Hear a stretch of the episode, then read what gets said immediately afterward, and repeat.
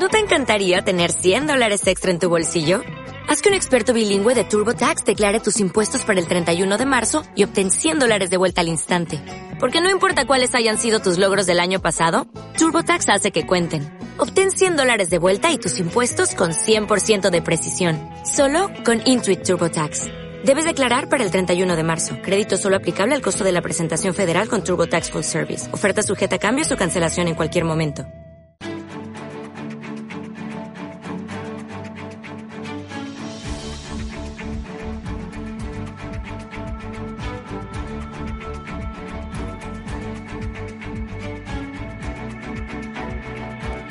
Miguel, me decías, valores. Eh, ¿En qué valores ves eh, oportunidad ahora mismo? Vamos a empezar por renta variable española. ¿Qué ves? Bueno, vamos a ver, SACIR lo está haciendo muy bien.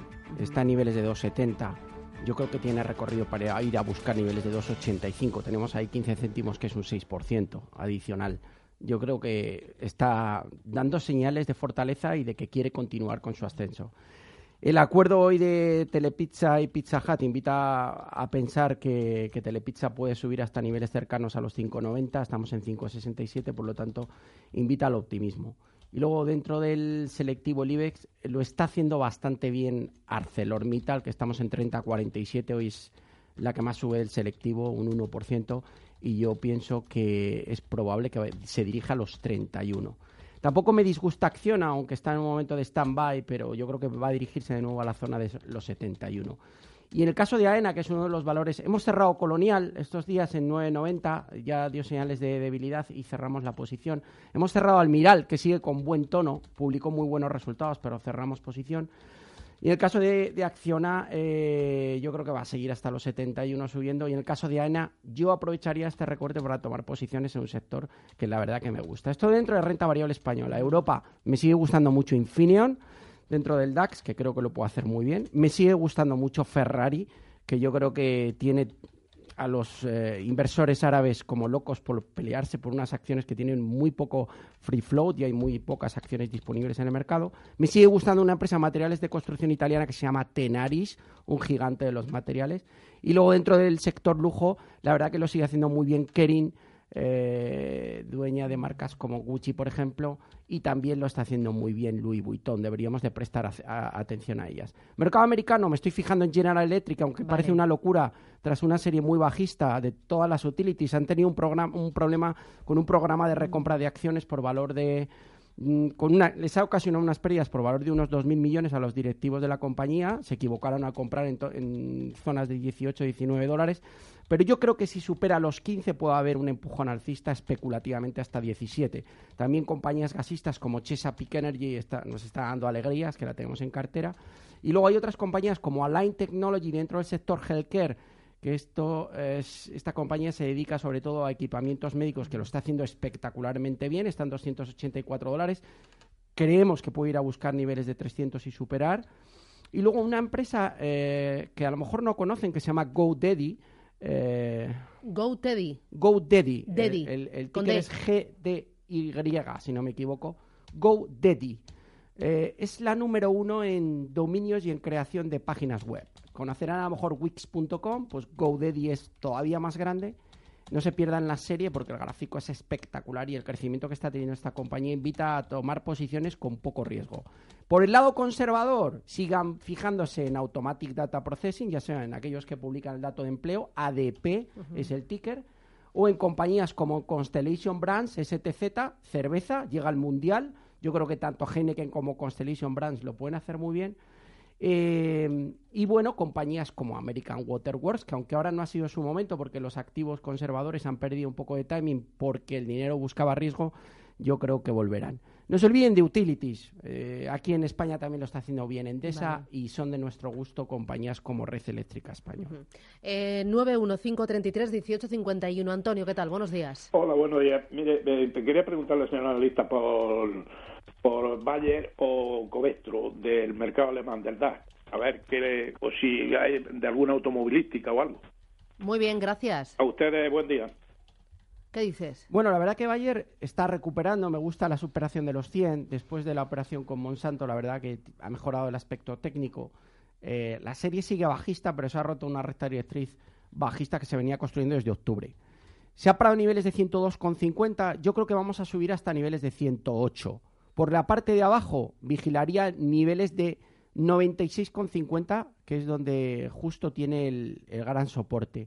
Si le parece muy lejos el stop, mire, 98,90. Eh, si nos pierde el 100, pues podría usted cerrar. Pero yo creo que objetivo, eh, en primera instancia, yo creo que puede ir a buscar niveles de 107, 108 euros por título. Por lo tanto, eh, bien por Bayer. Vamos con Covestro, que la verdad que es una de esas compañías que lo estaba haciendo muy bien, pero mm, de repente a partir del mes de febrero pues está con timing bajista. Mire, Covestro yo hasta que no supere niveles de 82.50 me mantendría al margen. Estamos en 78.82, por la parte de abajo el soporte en 74 euros y de momento la serie eh, a lo largo de los dos últimos meses es bajista con un doble techo que se ha marcado muy claro en niveles de 96 euros. De momento hay que estar fuera de la serie. Me gusta más Bayer que Covestro. Valentín, ¿qué tal? Buenos días. O Agustín, Agustín. Agustín, Agustín, eso sí. es que no sé si me lío o me lían, esto es bárbaro. Agustín, dígame usted. Yo le digo, eh, por favor, para tu base y me lía. Y una pequeña pinceladita más, si puede, la lista decirme de SACIR, ¿vale? De acuerdo, gracias. A ustedes un abrazo. A ver, ¿por dónde eh, empezamos? Bueno, Sacir, repito, creo que puede ir a buscar 2.85, es de lo que más timing alcista tiene dentro del selectivo IBEX 35, por lo tanto hay que mantener ahí, Agustín, yo sé que las tiene en cartera. En el caso de Meliá, bueno, llega la temporada fuerte del sector hotelero. Eh, está dentro de un canal alcista, en la parte baja del canal ahora mismo, 11.75. Eh, este tipo de valores, la verdad que lo ha hecho bien, pero no nos acaba de dar una alegría grande. Eh, no me acaba de enamorar la serie. Debería de romper niveles de 13 euros para que haya un cambio de sesgo más importante. Si las tiene en cartera, que las mantenga, porque están en un rango de un canal alcista que invita a pensar que puede ir a buscar niveles de 12 y medio. Pero nada espectacularmente bueno. Yo espero que la temporada sea muy buena y, al final el sector hotelero comienza a, remontar posiciones, pero está en un movimiento un poco agotador y cansino, la verdad. En el caso de. ¿Cuál era la otra compañía? Recuérdame, Susana. SACIR, ¿no? Ha dicho. SACIR, ya, y nos había comentado otra mm. que era Tubacex. Eso. Lleva unos días. La verdad que los resultados fueron. A mí sí que me gustaron y. Eh, amagaba con romper el 360. Nos ha vuelto a engañar, la verdad. Nosotros lo tenemos en cartera. Yo sigo pensando que los 380, 390 son factibles. Estamos en 331, que es una zona de soporte importante también del rango lateral. La verdad es que si pierde 320 tendría malas sensaciones y el timing bajista se aceleraría hasta los 3. Eh, mientras no pierda 320, invita a pensar que podemos volver a niveles de 350, que la resistencia. Sigo confiando en el valor a medio plazo, pero la verdad es que llega la resistencia de 360 y una vez más, por cuarta ya, ahí se gira. Por lo tanto, tenemos que movernos en ese rango lateral. Pistoletazo de salida cuando rompan precio de cierre a niveles de 365. Ahí tendremos una salida alcista y una señal clara. Vale. Eh, vamos con el siguiente. No, aprender a invertir. Aprender a invertir en Capital Intereconomía. Con Javier Molina de Toro. Javier, ¿qué tal? Buenos días. Susana, ¿qué tal? y en esta nueva lección, ¿qué nos cuentas? Pues bueno, hoy te quiero hablar de, las famosas corazonadas en mercado, ¿no? Vale. Eh, porque bueno, pues porque no, vamos, son cosas que se van como repitiendo un poco en el tiempo. Y aquellos inversores, hablamos siempre de, inversor final más o menos, que eh, invierte o que toma posiciones porque ha tenido pues una corazonada. De repente pues le gusta un título, un título cae mucho, de repente hay una noticia, oye pues eh, Duro Felguera, estoy seguro que van a refinanciar y esto se va arriba y acaba comprando, ¿no? Entonces bueno, eso al final siempre acaba en un 99,9% de las ocasiones en, en, drama. Entonces, estuve pues un poco viendo todo el tema este del instinto, si quieres, animal, porque ya George Soros eh, comentaba que, que, él tenía un, como un tercer instinto, ¿no? Es decir, una especie de corazonada que cuando tomaba posiciones complicadas en mercado, pues le, acababan afectando pues ciertas, ciertas dolencias, pues le dolía la espalda, en fin, tenía una, comentaba una serie de, de, de historias. Entonces, bueno, resulta que hay unos análisis que, que miden justo eso, cómo impactan las corazonadas, si quieres, es decir, que se te acelere el ritmo cardíaco ante un movimiento del mercado. Entonces, se lleva a cabo un estudio, y fíjate, esto es interesante, suena, porque un tipo pues consigue, pues eh, en un hedge fund de, de, de, de, gestión de alta frecuencia, les coloca unos sensores a unos traders que estaban, digamos, de los más experimentados para ver cómo reaccionan ante movimientos del mercado. Y al mismo tiempo lo hacen con inversores que, que, no tienen tanta experiencia, que no han estado pues en mercado tantos años, que, en fin, que, que no son profesionales. Pues bueno, la diferencia es eh, radical entre aquellos eh, traders con experiencia que cuyo latido del corazón es, digamos, mucho más bajo ante movimientos adversos o movimientos fuertes de los precios. ¿Y eso a qué les lleva? A, que no toman decisiones precipitadas. En cambio, un inversor normal se asusta ante una caída, se le acelera el ritmo cardíaco y acaba pues convirtiendo pues una operación que no quería pues la deshace o entra o en fin que actúa digamos llevado por esa corazonada. Entendido esa no como que yo de repente pues me despierto un día me gusta el título y lo compro sino cómo me afecta el movimiento del mercado a mi propio instinto animal. Entonces, la moraleja, la conclusión a esto que me acabas de contar, eh, ¿con qué debe quedarse el ahorrador que se siente cada día frente a la pantalla? Primero, que no se opera, no se compra en base a, presentimientos, que esa es mm. como la, primera de las conclusiones. Segundo, eh, hay que tener experiencia, hay que conocer el mercado y, hay que saber eh, actuar en consecuencia, pero siempre en función de cuál es tu perfil, cuál es tu estrategia de inversión. Porque si no, al final acabas pues haciendo lo que, lo que no querías. Y como siempre, comprando caro y vendiendo barato. Por lo cual hay un impacto y es alucinante porque ver estudios de este tipo, pues bueno, ya no sé qué queda por estudiar, ¿no? Aquí se estudia todo, ¿no? Pero en este caso tiene su gracia, ¿no? Y encima como luego tenemos pues gente como Solos que te comentaba, que también hablan mucho de ese instinto animal, pues esa es la moraleja, es decir, que hay que saber lo que se hace, no hay que dejarse llevar por las emociones y, y en este caso, pues bueno, pues siempre actuar en consecuencia a cuál es el objetivo de cada inversor en cada momento preciso del mercado. Pues estupendo. Javier Molina, Toro, gracias por esta lección. Que tengas buen día. Igualmente, un abrazo. Adiós, chao, chao. Nos vamos a Almería, nueve minutos para las diez de la mañana. Pepe, ¿qué tal? Buenos días. Buenos días. ¿Qué tal? A ver, eh, bien. Eh, tengo ACS con un 3% de ganancia aproximadamente ahora mismo. Sí. Eh, ¿A dónde cree que puede llegar esto en esta subida y en qué precio sería conveniente salir? Muy bien. Y tengo Gestan también, la tengo en precio ahora mismo. Fantástico. Eh, está ahí muy aburrida y no sé si sería conveniente salir y, irse a otra cosa. Que me diga otra otra cosa, si lo ve conveniente, salirse de Gestan y si no, pues la verdad. Muy bien, gracias, Pepe, suerte. Adiós. ¿Empezamos por Gestam o por la otra? Sí, sí. La verdad, Pepe, Gestam es una compañía como la Copa de un Pino, con una familia vasca detrás, al frente de la compañía con muy buenos números, con un aumento de la intermediación importantísimo, con muchas posibilidades de entrar en el IBEX 35, en un sector que es el de automoción, que lo está haciendo muy bien, con una tendencia alcista impecable. Y la verdad, yo no liquidaría el título. A pesar de estos los recortes de los dos últimos días, tres últimos días, ha parado la cotización en niveles de 6,57, estamos en 6,67 y yo creo que tiene muchas posibilidades de, volver a la resistencia que está en 6,90 6,93 aproximadamente. Eh, creo que va a haber un nuevo tramo alcista con la superación de los 7 euros y es un valor que yo creo que hay que mantener en cartera. Siempre por abajo, vigilen el soporte de 6,40, pero eh, es una compañía que tiene muchas posibilidades de seguir haciéndolo bien y es de mi gusto. Por lo tanto, yo la mantendría, aunque es verdad que está un poco aburrida en los últimos días. Pero bueno, es, una, es un valor que no tiene una altísima volatilidad, no tiene altos rangos, su beta es baja y bueno, es un valor conserva más conservador, pero que podemos tener en cartera. En el caso de ACS, bueno, tiene un 3% de ganancia. La verdad es que yo le diría que si tiene un 3%, al menos coloque un stop en su punto de entrada, ya así no pierden la operación. Está en 36.95, por lo tanto debe haber entrado como en 36, justos aproximadamente. Ahí colocaría un stop. ¿Hasta dónde puede llegar? puede seguir subiendo porque la tendencia es muy alcista y el valor está en continuación del movimiento. Y la extensión yo creo que podría llegar a 38 euros. No cierre la posición, no cortemos las ganancias, la estructura sigue siendo alcista, pero coloque un stop en su punto de entrada, así por lo menos se asegura el no perder ya en la operación. Vale. Eh, vamos, el siguiente, como has dicho que se llamaba Julio. María, María, buenos días. Hola, buenos días. ¿Qué tal, María? Cuénteme. Muy bien, gracias. Mire, quería preguntarle al señor Méndez por una que le ha recomendado, una tecnológica ALIGN, mm. tecnología, y por OHL, que también me diga a ver, eh, está eh, eh, no tiene está cerrada ahora mismo de cotización. Que me explique un poco a ver cómo va esto. Muy Gracias. Gracias.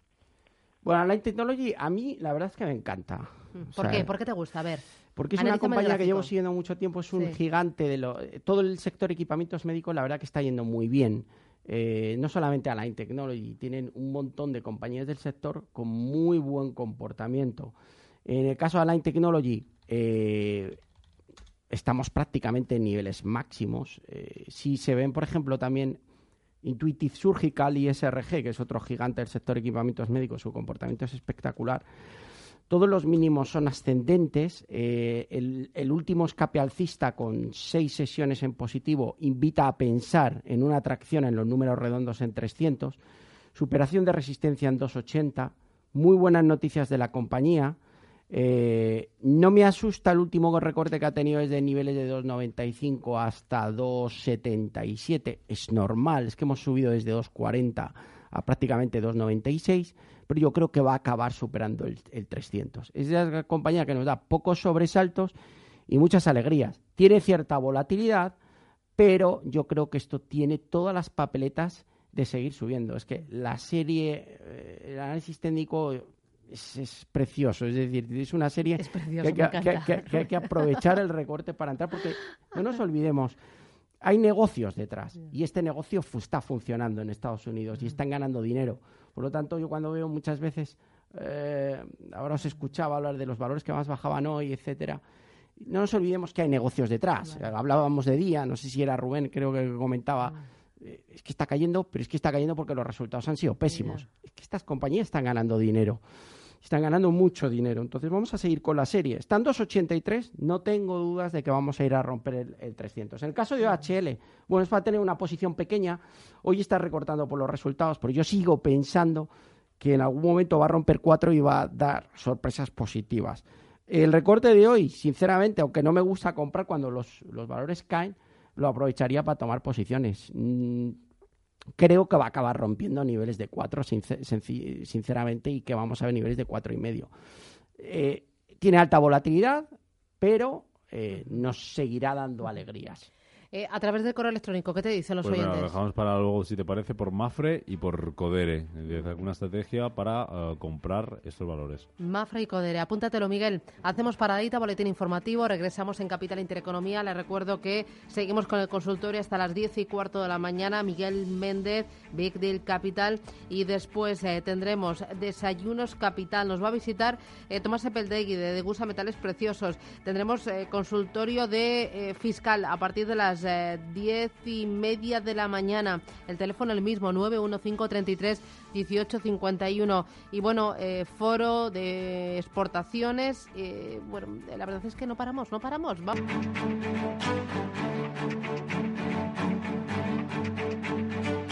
Capital Intereconomía, el consultorio.